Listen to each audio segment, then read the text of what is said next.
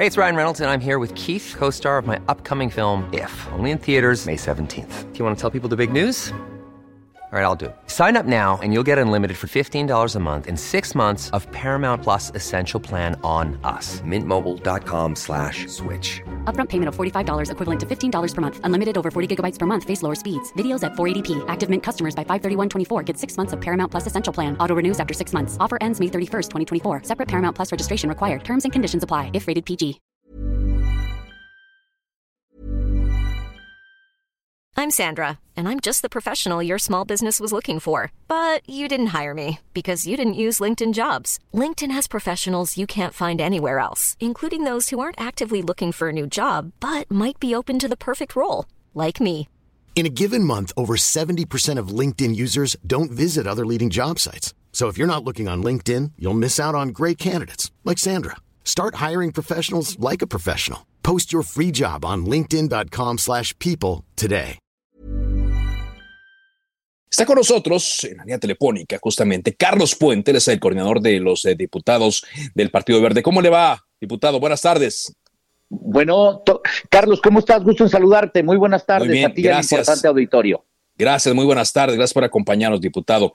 Eh, ¿Por qué el Partido Verde eh, eh, apoyó esta iniciativa a pesar de que algunos de los argumentos en contra de la iniciativa presidencial era que iba a producir energía cara, energía sucia? ¿Por qué lo apoyó el Verde? Mira, Carlos, yo creo que es muy importante decir, desgraciadamente ganó una campaña, una campaña mediática muy fuerte en redes sociales y, y se cumplió la máxima que repetir una mentira millones de veces se vuelve casi verdad. Y hay mucha gente que la compró, que la creyó. Pero yo lo que te puedo decir, Carlos, es que yo creo que hay muy pocos, muy pocas personas que verdaderamente se dieron a la tarea de leer la iniciativa, de revisar el dictamen.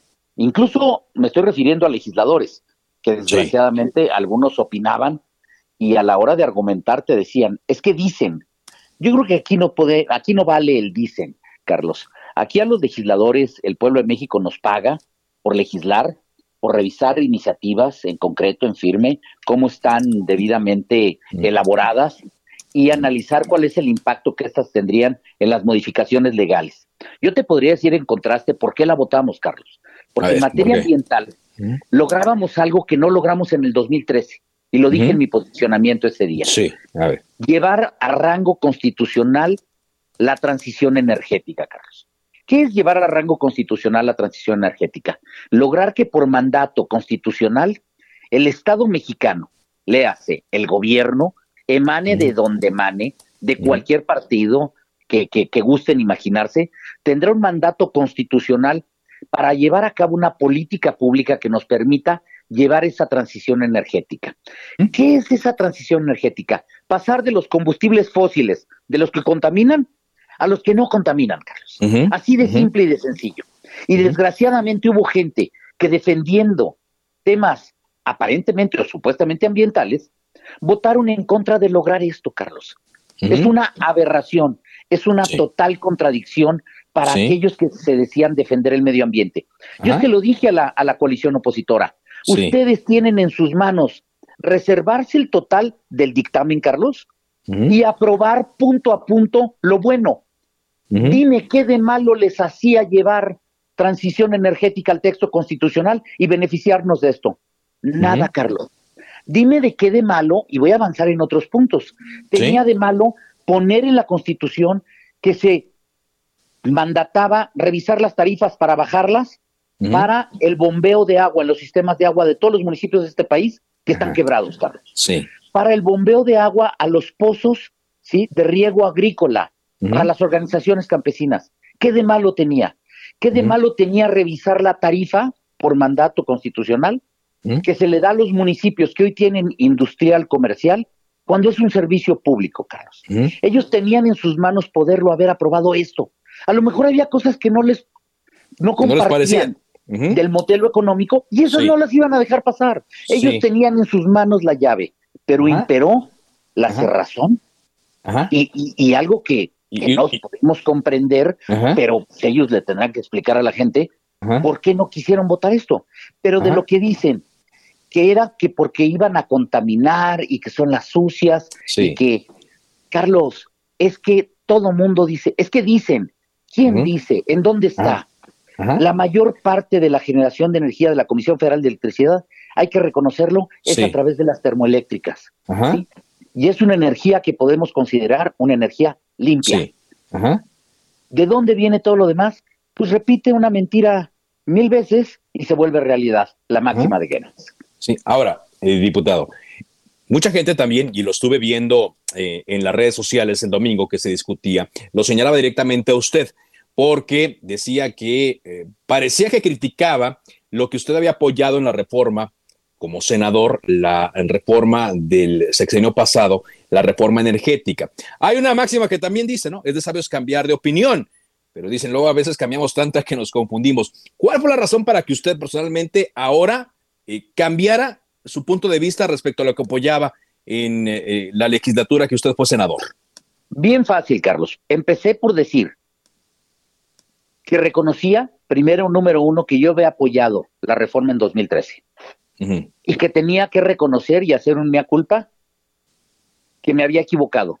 Me equivoqué y déjame te digo en qué, Carlos, porque es importante. Nada más manejaron, dijo que se había equivocado. No, me equivoqué en entregar una confianza, ¿sí? En una, al, aceptar poner un artículo transitorio que permitía, por única ocasión, Carlos, por única ocasión, que la Secretaría de Energía elaborara el modelo económico del sistema eléctrico nacional y que es donde se dieron todos los abusos, Carlos.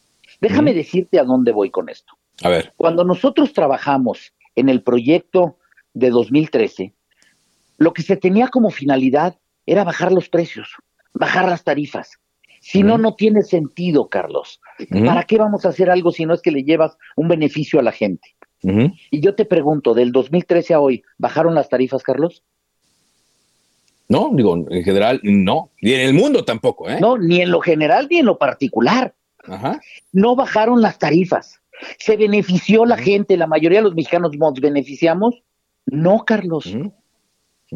Y, y, y de lo, lo, menos que podemos hacer, los que lo legislamos, y vendimos eso en ese momento, es aceptar que no sirvió lo que hicimos y que tenemos que adecuarlo para llevarle un beneficio a la gente.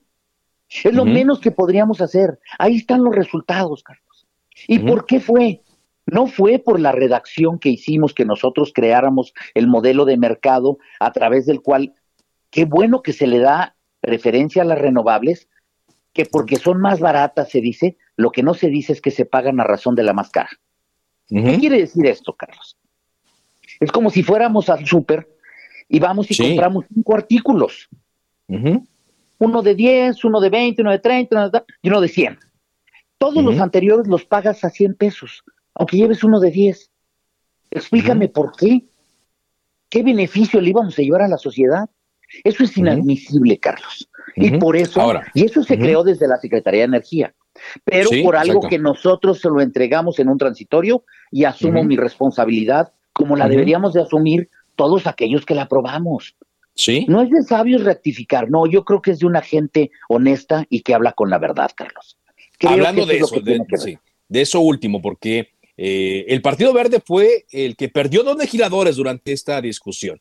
Uno de ellos que se cambia a Movimiento Ciudadano, otra que es expulsada por votar en contra de la reforma eléctrica, diciendo que ella ingenuamente había entrado al Partido Verde pensando que se iba a defender al medio ambiente. ¿Qué puede decir usted como coordinador respecto a, esta pérdida de dos legisladores? Muy fácil. La primera, mi compañero que se fue al, grupo parlamentario de Movimiento Ciudadano.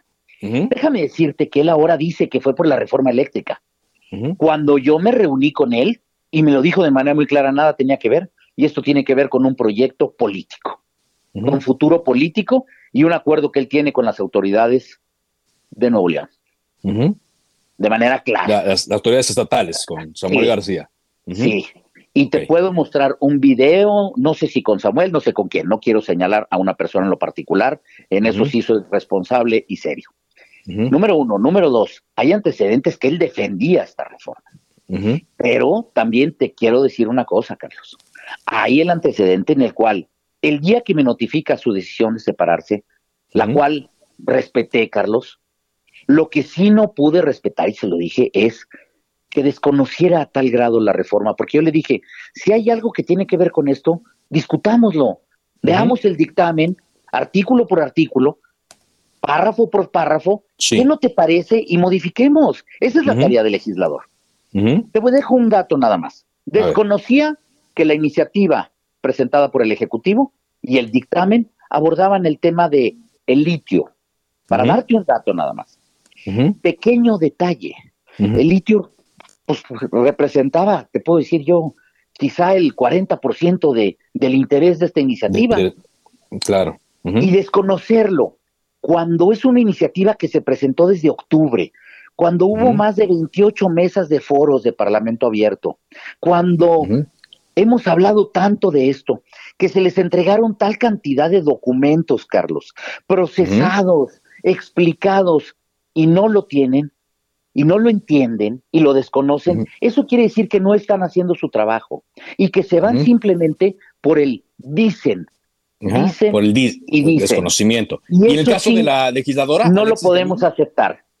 En el caso de, la diputada, que, que, además te digo, primero que nada, yo manifiesto mi respeto y así se lo externé. Empieza desde el momento que ella vota en un sentido contrario al que había acordado el grupo parlamentario. Todo el mundo me empezó a decir ahí alrededor de la votación, está votando en contra, está votando en contra, les decía, déjenla, es que no vas a ir a decirle no. Y me esperé, Carlos, hasta el final de la votación, que terminó, para acercarme con ella. ¿Por qué lo hice? Porque yo no iba a caer tan siquiera en dar pie a una mínima especulación que la estaba presionando para que cambiara el sentido de su voto. Lo respeté. Ah, me acerqué con ella y le dije, diputada, ¿qué sucedió?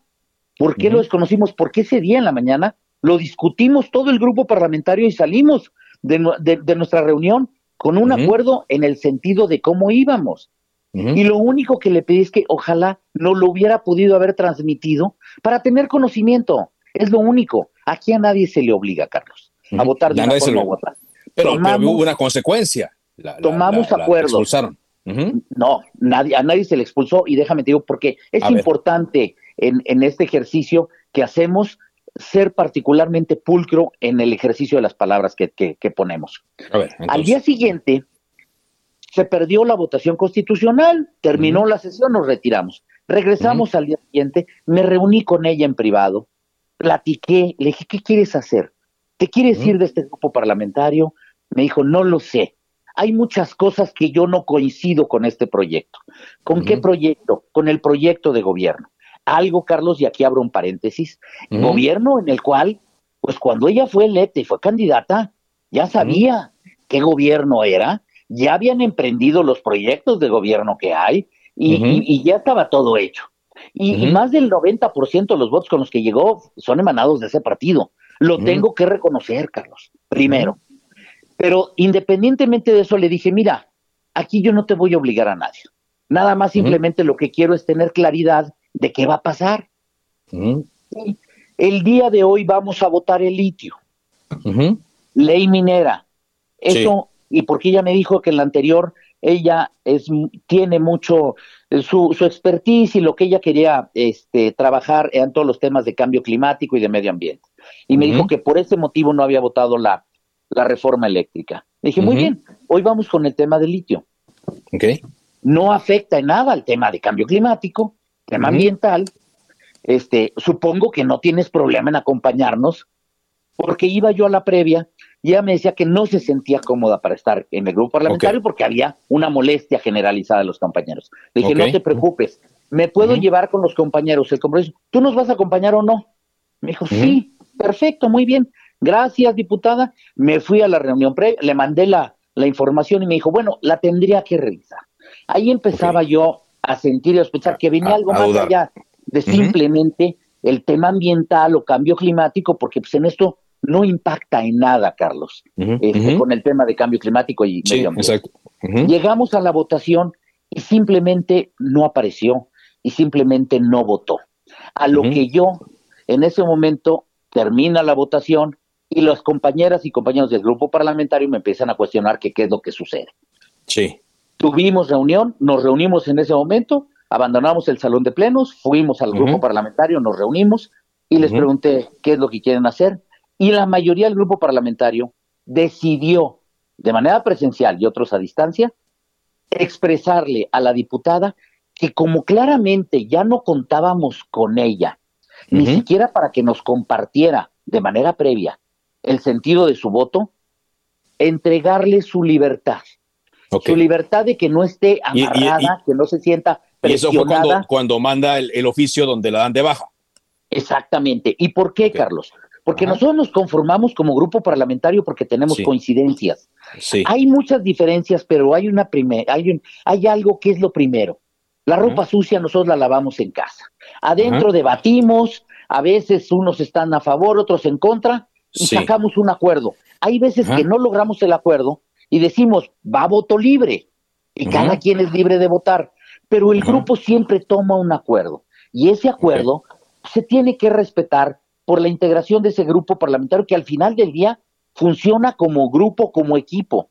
Aquel que no quiere trabajar y funcionar en grupo y en equipo tiene toda la libertad, Carlos, de poder seguir trabajando de manera independiente. Y con esto te digo, creo que con esto nosotros le ahorramos el momento de tener que renunciar al grupo, pero tampoco que nos siguiera golpeteando con un tema que cuestiona el sentido del voto del grupo desde adentro y criticando a los compañeros. Finalmente, diputado, le decía, pierden dos legisladores. ¿Ya lo evaluaron? ¿Valió la pena perder estos dos legisladores? Mira, Carlos, siempre va a valer la pena que estén los que quieran estar, que participen contigo los que deben de participar. Al final del día, esto es de conciencia. Cada quien tiene que trabajar, ¿sí? Por lo que se comprometió. Nosotros tenemos compromisos claros desde el Partido Verde. El grupo parlamentario, déjame decirte que sí. Si tenían que salir dos para lograr una mayor cohesión, una mayor unidad, creo que bien vale la pena porque hoy somos 40 diputadas y diputados más unidos que nunca, que conjuntamente en nuestra coalición logramos 275 y somos parte de la mayoría de la Cámara de los Diputados que tenemos que ejercer con mucha responsabilidad, Carlos. Gracias, diputado, muy amable. Gracias a ti, es muy amable. Muy buenas tardes. Carlos Puente, el coordinador de los diputados del Partido Verde, que ahora tiene esta bancada dos legisladores menos después de esta discusión de la reforma eléctrica.